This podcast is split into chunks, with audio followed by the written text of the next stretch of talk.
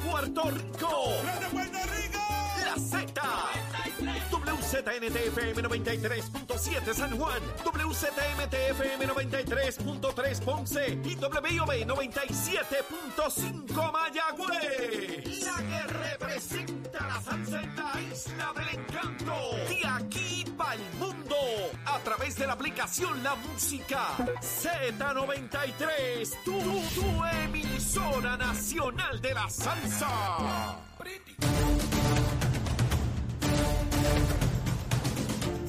Y comenzamos nuestra segunda hora aquí en Nación Z Nacional, mis amigos. Hay unos sandwichitos de mezcla y una cosa por ahí pecaminosa.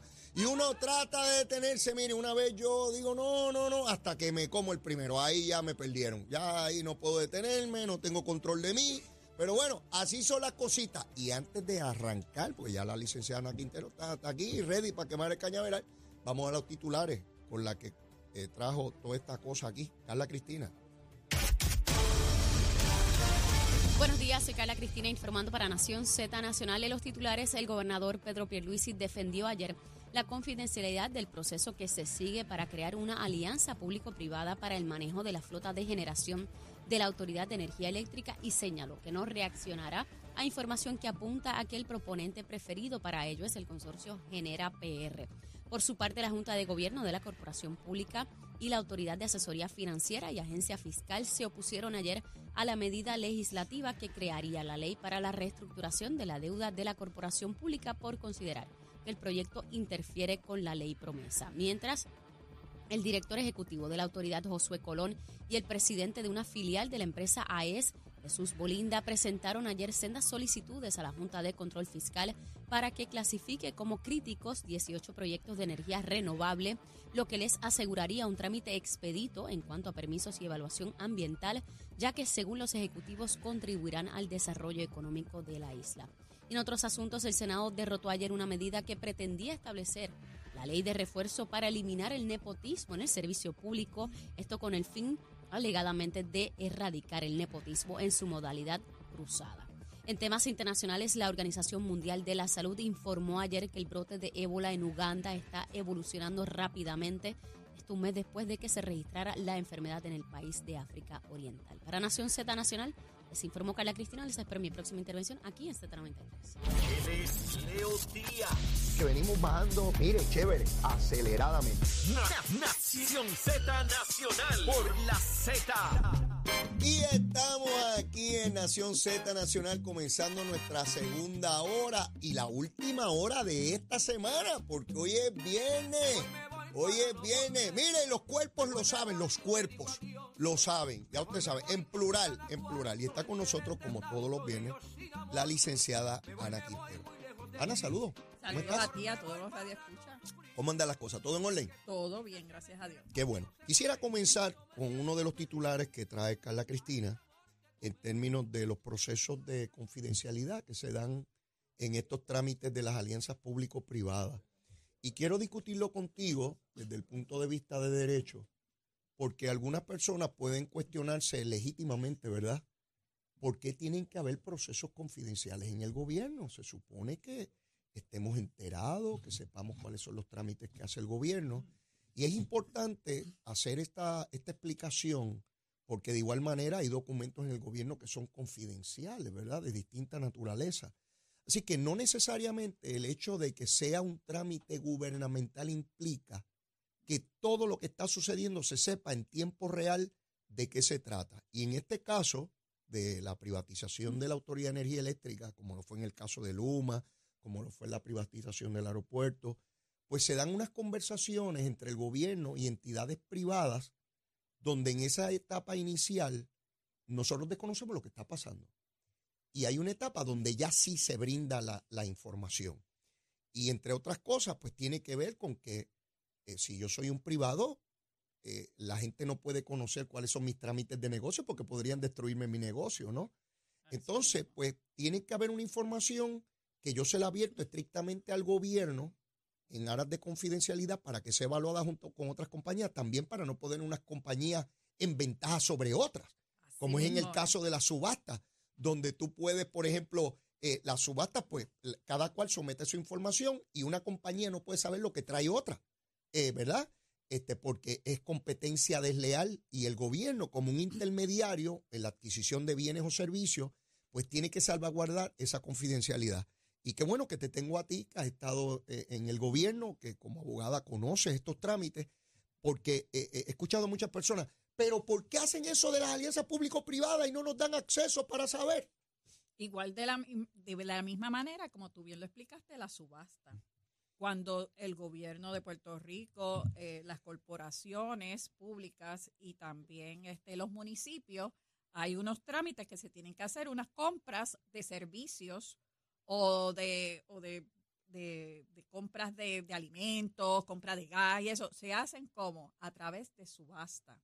Hay una subasta, las subastas formales, tú sabes que la persona tiene que estar acreditada, la corporación debe estar acreditada y hay una serie de requisitos para cada renglón que tiene que establecer esa, esa compañía. Vamos a poner, por ejemplo, si fuera de, de- de construcción, pues mire, que tenga la capacidad para hacer una carretera, vamos a decir carretera, que tiene que ser, tiene que trabajar con tanto de bitumul, tiene que hacer esto, tiene que hacer lo otro, y te dan todos los elementos que ellos necesitan.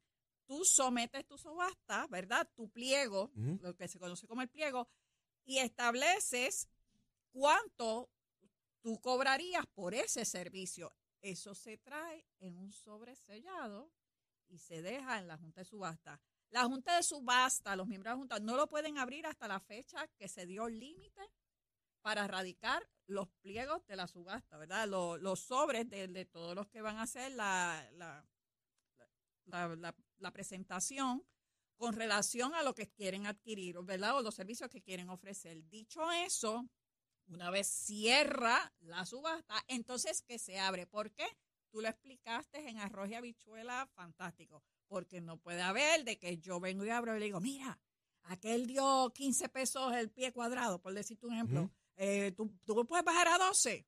Y entonces así haces competencia desleal. ¿Qué se hace en la subasta? No solamente tú evalúas el precio, que es lo más, una de las cosas más importantes, evalúa pues la capacidad de la compañía, evalúa el tiempo que tienen, eh, los trabajos que han realizado, etcétera, etcétera, para tomar una decisión si esa es la buena pro, la famosa buena pro que se gana para hacer ese trabajo. Obviamente, la, ¿qué diferencia hay también en, en un servicio, en alianza pública? Lo mismo, lo que tú explicaste. Eh, hay unas, unas conversaciones confidenciales. Mira, yo necesito esto, como tú me lo ofreces. Le hacen eso. Si lo divulgan, va a venir este, de Uganda, como ustedes están hablando ahorita, de, o de donde sea, viene y dice, mira, yo tengo una compañía fantástica y te puedo hacer ese trabajo. ¿Cuánto te cobra el kilovatio? A 23 pesos, nada, yo te lo doy en 15 pesos, mira. Entonces, ¿qué pasa? Para el público dice, pues cógete el de 15 pesos porque es el más barato y no me vas a cobrar mucho, pero realmente el de 15 pesos me va a resolver. Pues mira, a lo mejor no, a lo mejor sí, pero la- lo, lo que entendemos es que no, pues por los gastos, por la situación que hay en Puerto Rico, por todos los elementos. Así que tienen que ser confidenciales. No hay manera de que no sea confidencial por, lo, por la razón exacta que tú hiciste. Me roban el tiro, me ilusiono de que me dan menos chavo y me, ay, me van a dar más cosas. Y no te apures. Y yo voy a contratar más gente. Y, yo, y a la hora de la verdad, es un fiasco. Eh, eh, tú traes un punto que yo he escuchado por muchos años y es un punto de vista que parece lógico, pero no es real. Y me explico. Este asunto de que si llegó alguien que daba el servicio por menos chavo, pues ese es el mejor. Y no funciona así. Usted puede tener a alguien que ofrezca el servicio o el producto por menos dinero, pero no tener las garantías, Correcto. La experiencia. no tener la experiencia, no tener el capital necesario para responder en caso de una situación. la capacidad de sus empleados. Exactamente. Por tanto, yo puedo tener a alguien que da el servicio más barato, pero no tiene la misma eh, confianza, no tengo la misma certeza de que el servicio va a ser de la excelencia que yo requiero. No solamente cuando se otorgue eh, el servicio, sino las garantías. Yo necesito eh, 100 patrullas para la policía y vienen tres compañías a ofrecerme esos vehículos. Y viene una que me ofrece los vehículos eh, 7 mil dólares más baratos. Pero es una compañía que no me da las garantías, que los motores de los vehículos no son de, de- de- de la potencia que yo necesito para que duren el tiempo, que, la vida útil que se requiere. En fin, este asunto que yo escucho que se discute con mucha, much- muy livianamente, públicamente, de que, no, pero es que cogieron a la compañía más cara. Bueno, pues que depende, que es lo que ofrece dinero versus las necesidades que, que tenemos. Ah, tengo poco dinero y necesito las patrullas y pues no tengo para, para pagar unas mejores y decidí comprar unas más flojas. Ah, bueno, es una determinación de política pública pues, que puede ser más sabia o menos sabia. Pero volviendo aquí a la privatización de las alianzas público-privadas, porque la naturaleza de este tipo de transacción, primero que son multimillonarias y a unos plazos enormes, distinto a comprar 10 patrullas o 100 patrullas. Pero, ¿verdad? pero es el mismo concepto. El mismo concepto. Es el mismo concepto. Obviamente es más, tenemos que ser un ejercicio mayor y más profundo. riguroso, y seguro. riguroso. Pero al final, yo no puedo estar divulgando de que, mira, yo le voy a pedir esto a esta, pe- yo voy a pedir esto, que son los famosos pliegos, como si fuera una subasta. Mira, yo necesito esto, Puerto Rico está esto, y la persona dice, dame tiempo para, para hacer un scouting, déjame ver cuántas montañas tiene Puerto Rico, cuántos postes, cuánto esto, cuánto lo otro. Ah, mira, ese trabajo realmente necesito esto, esto, esto. No se crean que eso es un papelito con un número, por 10 mil pesos yo te lo hago, como, como el handyman que va a tu casa. Eso no es buena. así. Me, me acordaste cuando uno, hazme el patio. Este, ¿Cuánto me cobra? Te cobro 100 pesos. Ah, pero es que el otro me cobraba 80. En el gobierno tú no puedes divulgar cuánto da el otro. Eh, En, en- tu casa sí. Tú le preguntas a uno y le preguntas, ah, no, pero eso está caro, ¿a qué me cobro 80? Ah, pues si tú quieres el de 80, pues vete con el de 80. Exacto. En el gobierno no funciona así. Tiene que haber una Exacto. formalidad, porque no puede haber conflictos de intereses, ni puede haber corrupción. Claro, claro. Pues eso, eso es lo que pasa. Entonces, pues nosotros en la casa estamos acostumbrados a, como tú dices, eh, vamos a cortar el patio, ah, son 70, ay, eso es muy caro, eso es muy caro. Yo vino uno aquí, mentira, vino uno aquí que por 50 pesos me lo hace, ah, podemos trazar por 60. Exacto. Ah, pues está A bien. regatear, a regatear. al regateo, ¿ves? Y eso, eso, pues lo hacemos en nuestra vida diaria. Oye, que a veces nos ha salido caro también. Ah. Oh, sin duda. Este lo hizo más barato y después se manchó más, más temprano. Aquel me daba la no me cortó las matitas que yo quería, que La- yo se lo dije. Ese- me, Eso- me- me selló el techo bien barato, muchacho, tremendo. Y a los seis meses colándose el agua, no hay Exacto. garantía, no encuentras al individuo. El gobierno tiene que asegurarse de que quien hace el trabajo, primero sepa hacerlo. Obviamente al menor precio posible. Este, que tenga las garantías que corresponden. Y si el trabajo era para 10 años, para 10 años, no para 5. ¿Verdad? Porque si no vienen las demandas. Pero el las gobernador, el gobernador, te digo yo, pero el gobierno, Ajá. realmente, el gobierno no puede decir, no, mira, aquí vino uno que por 50 pesos menos me lo Vale. hacía. El pie de bájale, bájale, para que tú entres, ya tú sabes, para que guise. Eso no se supone, o sea, no debe pasar. Y, No y- debe pasar. Y aquí, gran parte de los problemas que se dan de corrupción es cuando viene esa persona de la empresa privada a comprar a la persona que adjudica y te dice, dámelo a mí, porque yo te voy a dar por debajo de la mesa Grasita. unos chavitos a ti. Ahí vemos los alcaldes. Ahí vemos los alcaldes que han sido procesados. Tú me vas a dar la brea, yo cojo tu compañía, pero tú me vas a pagar a mí 7 mil pesos mensuales. Bueno, algunos hasta lo medían, pues el de la basura también. Por cada casa tú me vas a pagar un peso. Bueno, una barbaridad. Yo veía los esquemas y pa- parecía una transacción regular, ¿no? Bancaria. sí, sí. No, tú me vas. Bueno, el de Agua Cargo, por servicio. El de Agua Buena salió de alcalde y todavía la siguen pagando como si fuera una pensión. Sí, sí. Estas transacciones, como la de la Autoridad de Energía Eléctrica, estamos hablando de compañías, muchas de ellas que ni siquiera son de Puerto Rico, son grandes consorcios de distintas compañías que se unen para proveer ese servicio y que requieren un conocimiento bien especializado de los que lo van a adjudicar. O sea, eso no lo puede adjudicar cualquiera. Alguien con conocimiento de derecho meramente no puede adjudicar una transacción sobre a la Autoridad de Energía Oye, y Eléctrica. hablando de energía, aquí hay gente que tienen compañías eh, bastante grandes de, de energía pa- para ayudar y lo vemos en lo, cuando construyen edificios y demás. Si hiciesen, ponte, vamos a hacer si hiciesen un consorcio de bien hecho, de compañía, porque aquí todo el mundo dice que son americanos, porque Ajá. ese es el problema. Sí, aquí, sí, sí, sea, son yanquis. Son yanquis, Sí. son malos, eh, ahí, ahí van a traer la estadidad con eso, con Eh, Luma vamos a eh, traer la eh, estadidad a Puerto exacto. Rico, etcétera. Entra caída eso- por el receptáculo. Exacto. Eh. Muy bien dicho. Sí, sí, sí, sí. Entra por ahí. Pues, pues miren, pues vamos a exhortar a que en Puerto Rico hay buenas compañías, porque no hacen un consorcio y llevan, y llevan su propuesta a la Comisión de Energía o a donde tengan que llevarla. Y mire, entonces eso está en manos puertorriqueñas. O sea, nadie le quita eso. Lo que la realidad es que es bien cuesta arriba tener todo ese equipo aquí. Es como yo dije, la gente quiere que haya un camión en cada entrada. Y eso no va a ser así. Quieren un, un, un celador en cada poste. Y realmente, pues eso no se puede. Y la situación, el que está aquí sabe, el que está aquí, las compañías aquí saben que, que el número que ellos van a dar es mucho más alto que cualquier otro. ¿Por qué? Porque conocen las montañas, conocen cómo y la, la- se la le añade- situación. A eso se le añade, Ana, una entidad que está en quiebra, que su valor real es 3 mil millones de dólares y debe 9 mil millones. Eso es correcto. Eso es una compañía perdidosa, es una instalación obsoleta.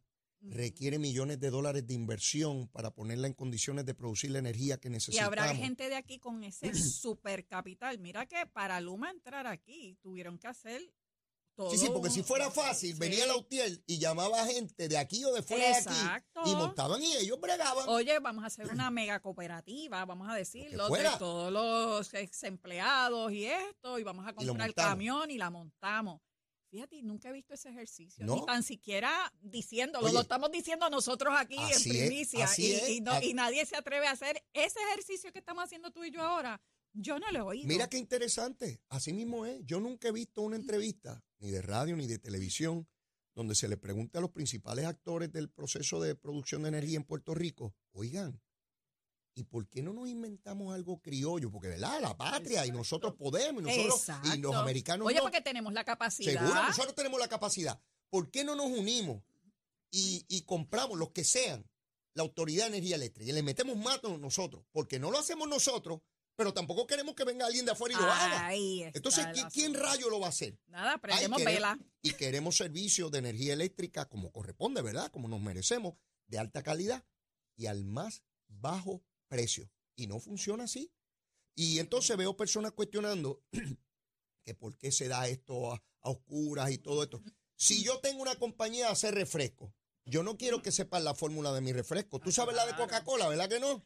Yo, a nadie se la han dicho. ¿Verdad? Pues por eso. Y si voy a, a dar mi servicio a alguien, yo no quiero que sepan cuál es mi manera de hacer negocio para que venga un competidor y me liquide en el mercado. Así que el gobierno tiene que salvaguardar esos intereses privados dentro de una transacción gubernamental. Es complejo, es difícil, toma tiempo, pero lo hemos hecho ya en, en distintas ocasiones. Eso no es garantía de éxito. Ninguna transacción gubernamental es garantía de éxito. Hemos tenido transacciones de privatización que fueron un fracaso, Oye, como y de- en de, de, las transacciones del gobierno, en términos generales, en todos los gobiernos, no son en la mayoría de ganancias, son pérdidas realmente. Es pérdida. El gobierno pierde haciendo estas transacciones. Y son, pa- son para servicio público. Por ejemplo, si el gobierno da un servicio de guagua o de tren, eh, tiene que ponerlo a un precio bajo porque es por el interés público. Correcto. No, no es de ganancia, no es de lucro. Entonces, mira, ahora tú mismo dices, aquí mismo la transportación, la situación de transportación en Puerto Rico. Miren la situación precaria que está la Autoridad Metropolitana de Autobuses. me, lo, me lo planteó eliminar la AMA en las elecciones del 92. Sí, Eliminar la AMA.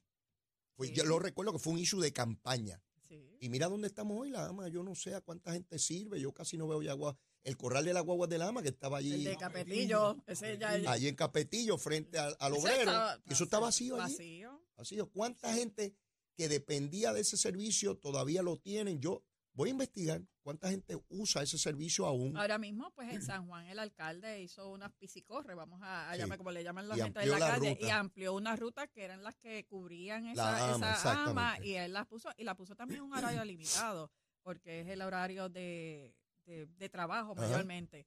Pero ¿qué pasa? Ahora mismo, con esto de los trabajos virtuales, los estudios virtuales y todo el mundo está en su casa, realmente no vale la pena ni comprar una guagua más porque ya la gente no está saliendo. Tú compras, tú haces compra online. Tú estudias online. Desde tu casa tú estás haciendo estudios. Tú compras ropa, compras todo online. O sea, ahora mismo la vida que tenemos. Renové mi licencia online. Exacto. Fui a recogerla ayer al sesco de, de- Así eh, es. de Sagrado Corazón. Hice la transacción en el celular, lo decía ahorita. Pagué con una tarjeta de crédito los 12 dólares que cobran. Llegué allí, la cita era once y media, llegué a las 11, me dijeron, no, no, ya atendimos la gente que venía a esta hora, puede pasar cinco minutos. Leonidas Díaz, Ese Ya. soy yo. Y yo dije, ese pájaro soy yo. Y me senté allí. Menos, ponga la careta para allá. Ajá. Y traté de sonreírme para no salir. Yo parezco una iguana de palo en la foto. Y me puse más o menos no salir tan feo. Y me retraté, mira, aquí está. Y ya, rapidito. ¿Entiendes? Electrónico. Antes era...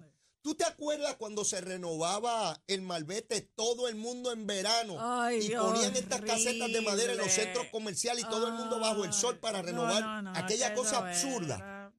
Y después lo pusieron por mes y toda la cosa y ya, y ya montaron la cuestión electrónica. Ay, sí. sí, Así que. Otra vez, estamos en medio de, de- de la evolución. que nos estamos quejando de que no hay guaguas públicas, pero ya saben por qué no la- las piscicorras ya desaparecieron. Pues, eh, Ya, ya no hay, es verdad. Ya- Toda- ya. Lo que he visto es todavía es la, la, la sultana. Mira, Ana, mira la caleta ahí. Mira, dime que salí bonito, no me diga otra cosa. Pues No quiero escuchar. Ah, a mí no Pues saliste fíjate, tan mal, saliste bien. Eh, tan mal. Yo sabía, mi. Mira, mira cómo dijo, fíjate, fíjate, como que dice, ay, bendito este lagarto, ya, ya, no, ya no retrata. Pero bueno, ¿qué vamos a hacer? Mira, Ana, quiero pasar contigo a la Asamblea del Partido Popular que está programada para noviembre. Si, es que- si es que no la suspenden, porque tú sabes que allá proponen cosas y suspenden, y proponen y suspenden. Y uno nunca No, lo sabe. que pasa es. es que ellos usan el refrán, el hombre propone y Dios dispone. Bueno, pues está pro- propuesta, ¿verdad? Esa asamblea ve un ejercicio bien, pero bien interesante, con unas repercusiones políticas bien amplias al interior del Partido Popular, tan cerca como noviembre, si es que finalmente esta votación se da. Como tú sabes, hay líderes importantes de esa colectividad planteando que hay que derrotar las enmiendas que propone Dalmau junto a Tatito. Eh, Veo de otra parte tanto a Tatito como al secretario del partido, el amigo Luis Vega, explicando que esas enmiendas no son dañinas, que lo que procuran es que otros grupos entren al partido y toda la cosa, tratando de disminuir la intensidad del voto en contra en esa asamblea. Un voto en contra, derrotar esas enmiendas, significa un golpe colateral muy fuerte a las aspiraciones de Dalmao. Y yo tengo la impresión que esa votación directa que se supone que hubiese, que han suspendido por el momento, se va a transferir a este voto de noviembre. No va a ser un voto directo, pero es colateral, igualmente dañino para las aspiraciones, porque si no se aprueba, están diciendo que lo que propuso Dalmau no es. Y entonces le están diciendo al supuesto principal líder del partido que lo que él propone no es similar a lo que ocurrió con Melo Muñoz y Rafael en el 92, Y sabe donde Melo estuvo en contra de las enmiendas constitucionales, ya tú sabes lo que pasó, fueron derrotadas, y Rafael pues quedó fuera de, de- la carrera. ¿Tú, ¿Tú concurres con lo que te planteo? Eso es así. Mira, el, el Partido Popular Democrático está en una crisis hace tiempo. Primero, porque ya ellos no saben definir lo que es el Estado Libre Asociado. Ahora mismo tú pregúntale a, a- a un correligionario de allá, de ese- del Partido Popular Democrático, sean los líderes, sea el de a pie, sea quien sea, perdón, que diga que, que pertenece al Partido Popular, defíneme lo que es el ELA. Y esa definición, ¿hace cuántos años están buscando esa definición, reformulándola? Eso es para empezar, Antes de que yo naciera. para empezar. Mientras Muñoz Marín estuvo, que hizo una, una fórmula que todo el mundo la compró, ¿por qué razón? Porque él trajo la industrialización a Puerto Rico. Sacó la gente de los campos, las trajo a la ciudad a trabajar en industria. Ya la cuestión agrícola se fue, por eso es que todo el mundo abandonó la finca y vemos tantas fincas abandonadas. Ahora se está tratando de traer la agricultura, pero esa es la realidad que trajo, para bien o para mal, la trajo eh, el ex gobernador, ¿verdad? Eh, Luis Muñoz Marín, que creó, que creó el Estado Libre Asociado. ¿Por qué? Porque él sabía que los Estados Unidos no iban a darle independencia, él sabía que tampoco en ese momento iban a darle estadidad, así que él hizo que un híbrido. Y ese es el famoso Estado Libre Asociado. Pero ¿qué pasa?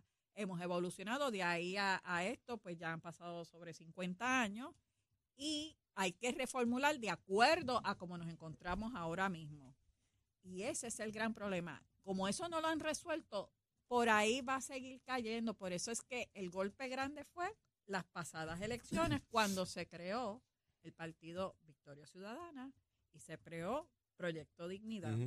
La gente que estaba inconforme porque ya no saben la definición de lo que es el ELA, Se movieron. se movieron a dónde. Yo no quiero ser independentista porque me gusta, pero no tanto como para irme para el partido independentista. ¿Cuál fue mi nicho? Victoria Ciudadana.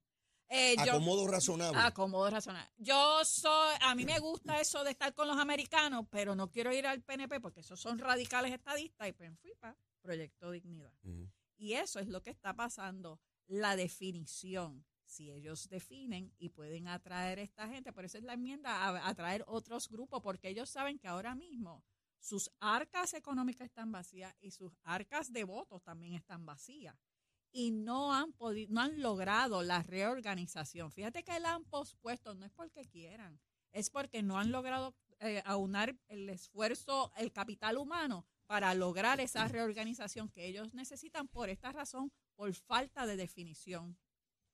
Es interesante cómo esa votación se acerca y yo me temo, algo me dice que si ven malas y no buenas, posponen esa votación de la Lo van a hacer, lo van a hacer. Porque es que yo no visualizo cómo Dalmau se pueda recobrar de un golpe, ya no porque alguien dijo o le parece, sino ya el voto directo de esa base en contra de él.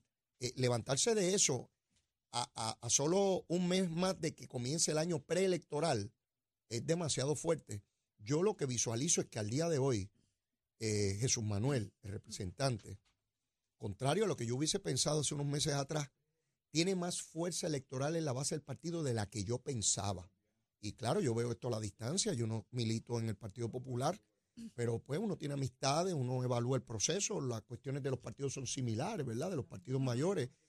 Y, y veo que Jesús Manuel está tomando tracción su candidatura al interior del Partido Popular frente a Dalmau. ¿Qué es lo que intenta detener Tatito? Tatito no le interesa si Dalmau es candidato o no, lo que le interesa es detener a Jesús Manuel porque es su enemigo Sí. próximo, inmediato en la Cámara de Representantes. Pero tenemos que ir a una pausa.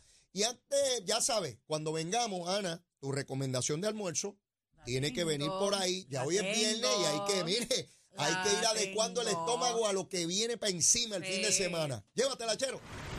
En Cabrera Ford. Más inventario y descuento siempre. ¿Lo quieres? Lo tenemos. Cabrera Auto.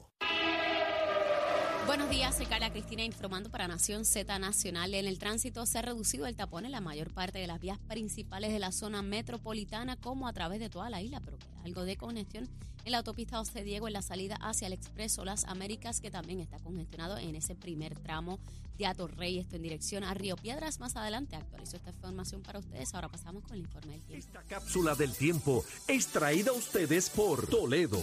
Protege lo que más valora.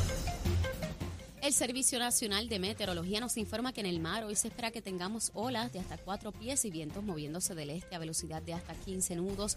Además, existe un riesgo moderado de corrientes marinas en las playas del norte y este de la isla, incluyendo la isla municipio de Culebra.